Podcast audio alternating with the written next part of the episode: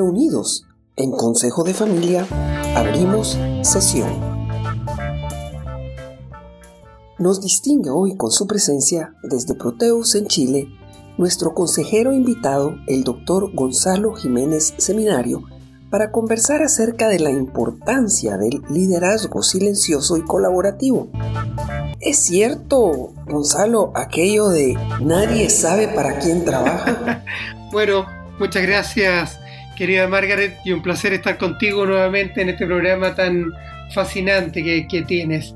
Bueno, yo creo que las empresas familiares efectivamente, por, casi por definición, no sabemos para quién trabajamos, ¿no? Porque como hay generaciones y siempre esta aspiración de, de que se proyecte transgeneracionalmente hace que trabajemos para nietos y bisnietos que, que no conocemos aún o que a lo mejor nunca los conozcamos. Pero estamos trabajando para ellos y por ellos también, ¿no? En ese contexto, intentaremos darle la luz que pide nuestra amiga Irma, quien plantea su dilema así. Soy la prima mayor en una empresa familiar de tercera generación preocupada por la falta de crecimiento. Al 2022, por primera vez en una historia de 50 años, reportó pérdida. Nuestras diferencias, que ya no sé si son conflicto de control, protagonismo, poder o liderazgo, está afectando nuestra relación familiar. Quiero ayudar. Necesito una luz. Irma, la verdad que primero hay que felicitarla, ¿no? Por su mirada consciente, crítica y cuestionadora, pero a veces también eh, les ocurre eh, de no saber para quién trabajan, en términos de no siempre ser escuchadas o escuchados, que también ocurre con, muchos hombres, ¿no es cierto? Claramente uno empieza a pensar en esto, eh, lo que implica el ejercicio del liderazgo, Margaret, en que el liderazgo no siempre es de los aparentes grandes hombres, entre comillas, tradicionales o que son celebrados, alabados, reconocidos, sino que también el liderazgo se desarrolla a veces en las sombras, a veces generando una tensión, desafiando el sistema, sacándolo de su zona de confort, de su comodidad y por lo tanto haciendo esas preguntas incómodas que obligan a replantearse, a buscar respuestas que a veces nos cuesta asumir. Yo creo que esos son elementos que hay que tomar en cuenta. Entonces yo le diría a Irma que es importante tener ánimo, entender que, como dice un, colega norteamericano, bueno, lo que hay es lo que hay. Segundo, se hace lo que se puede. Y a mí me gusta agregarle, bueno, y you keep trying, ¿no es cierto? Hay que seguir intentando, ¿no? Porque creo que, que efectivamente esa intencionalidad de no cejar, de mantener esa incomodidad, sin hacerse ingrata, por supuesto, sin hacerse odiosa, pero sí manteniendo una atención creativa, una mirada crítica, cuestionadora, creo que es una buena forma de decir por qué si somos tan macanudos, fantásticos, exitosos, estamos tan contentos, no tenemos los resultados que queremos o incluso estamos arriesgándonos a caer en rojo, ¿no es cierto? Y por lo tanto eso lleva a plantearse preguntas que quizás en el fragor de la batalla o en el calor de los éxitos pasados no queremos hacer. Creo que es bueno considerar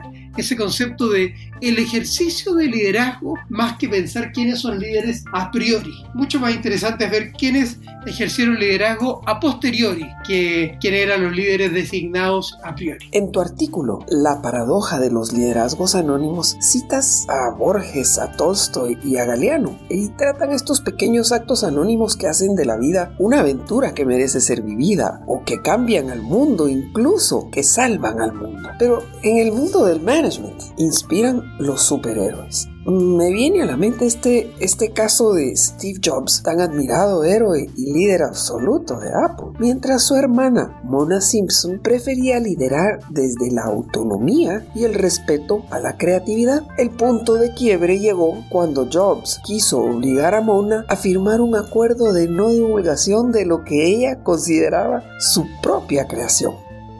Es decir, que muchas familias empresarias moldeadas en aquella figura del paladín llegan a tercera o cuarta generación como nuestra amiga Irma sin un proceso de toma de decisiones por falta de una estructura clara. de gobierno corporativo. El conflicto y, y más que el conflicto, la confusión en la toma de decisiones los vulneran totalmente. ¿Es posible animar a Irma y cualquier miembro de una familia empresaria a diseñar nuevos espacios? Efectivamente, en ese artículo y la línea de pensamiento que está detrás de ella, parte de la base de, reconocer que mientras en un inicio normalmente nos encontramos en una pirámide en que hay un solo faraón o faraona que muchas veces es cabeza de la familia y cabeza del negocio. En la medida que nos vamos abriendo a nuevas generaciones, este espacio que está concentrado normalmente en una figura magnética, carismática, arrasadora en su influencia, termina repartida en distintos espacios de liderazgo. Es ahí donde las familias tienen que ir pensando en reconocer cuáles son los espacios de liderazgo. Normalmente se asume que el único espacio de liderazgo es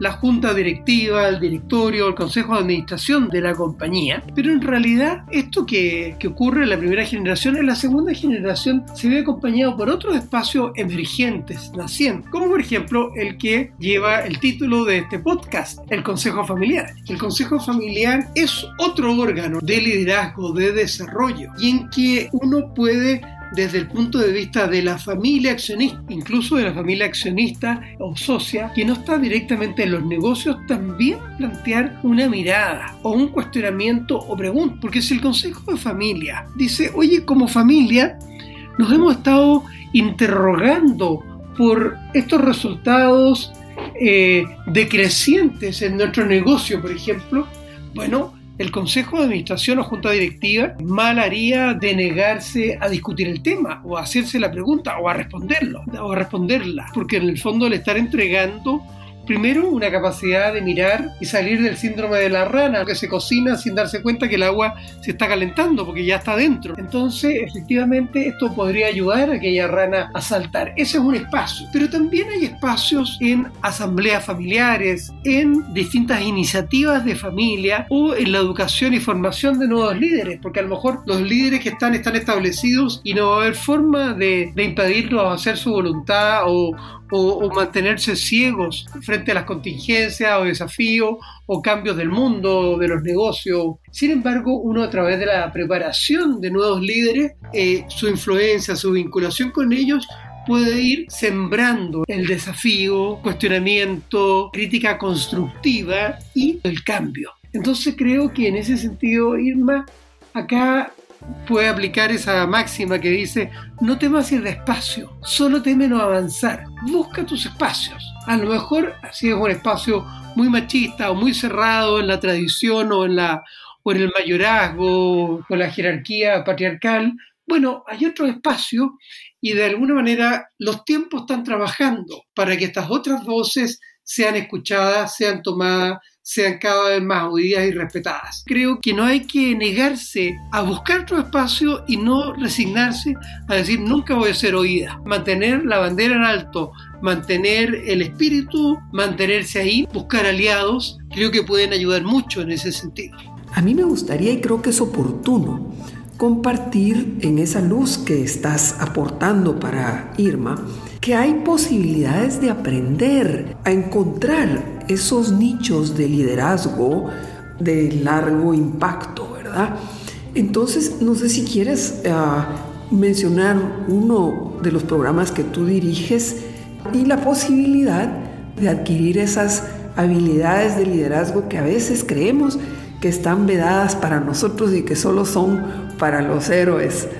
Sí, bueno, efectivamente tenemos un programa de hace muchos años que la Universidad Católica de Chile, que se dicta online que tenemos el honor de tener a Margaret como profesora invitada. Traemos escenarios y casos y ahí en esa dinámica los propios participantes en el programa toman roles y por lo tanto se van explorando de distintas formas de intervenir, de resolver, de jugar con las influencias y de entrenarse, por supuesto, en esos ámbitos. A nadie le enseñaron a ser director y además en entornos complejo, a veces incluso hostiles, es muy complicado. Ha sido muy valioso en los años que llevamos, que ya son muchos años, más de 10 años en total, en que vemos cómo se van empoderando aquellos que creían que no tenían ninguna oportunidad. Y tal como eso, sin duda, hay muchas oportunidades de encontrar espacio de aprendizaje y desarrollo en distintas partes del mundo. Concluimos entonces que ego busca el aplauso, mientras el liderazgo busca los resultados, o que protagonismo busca atención y el liderazgo busca impacto. Gracias Gonzalo. Nuevamente quedamos cortos y a la espera de una próxima oportunidad para continuar nuestra conversación. Muchísimas gracias Margaret. La verdad que son fascinantes estas conversaciones contigo y tu frase. Creo que una frase para el bronce realmente. Entonces, mucho ánimo a Irma y, y hasta pronto, queridos amigos. Esto fue Consejo de Familia, el podcast donde hilamos fino los dilemas de nuestras familias empresarias. Agradecemos a nuestros patrocinadores y especialmente al Dr. Jiménez Seminario por sus valiosos aportes a la continuidad y sostenibilidad de la cultura empresarial familiar. Valor, pilar y motor de las economías en el mundo. Comparte con quienes te importan, así aprendemos más. Y no habiendo más que tratar, cerramos sesión.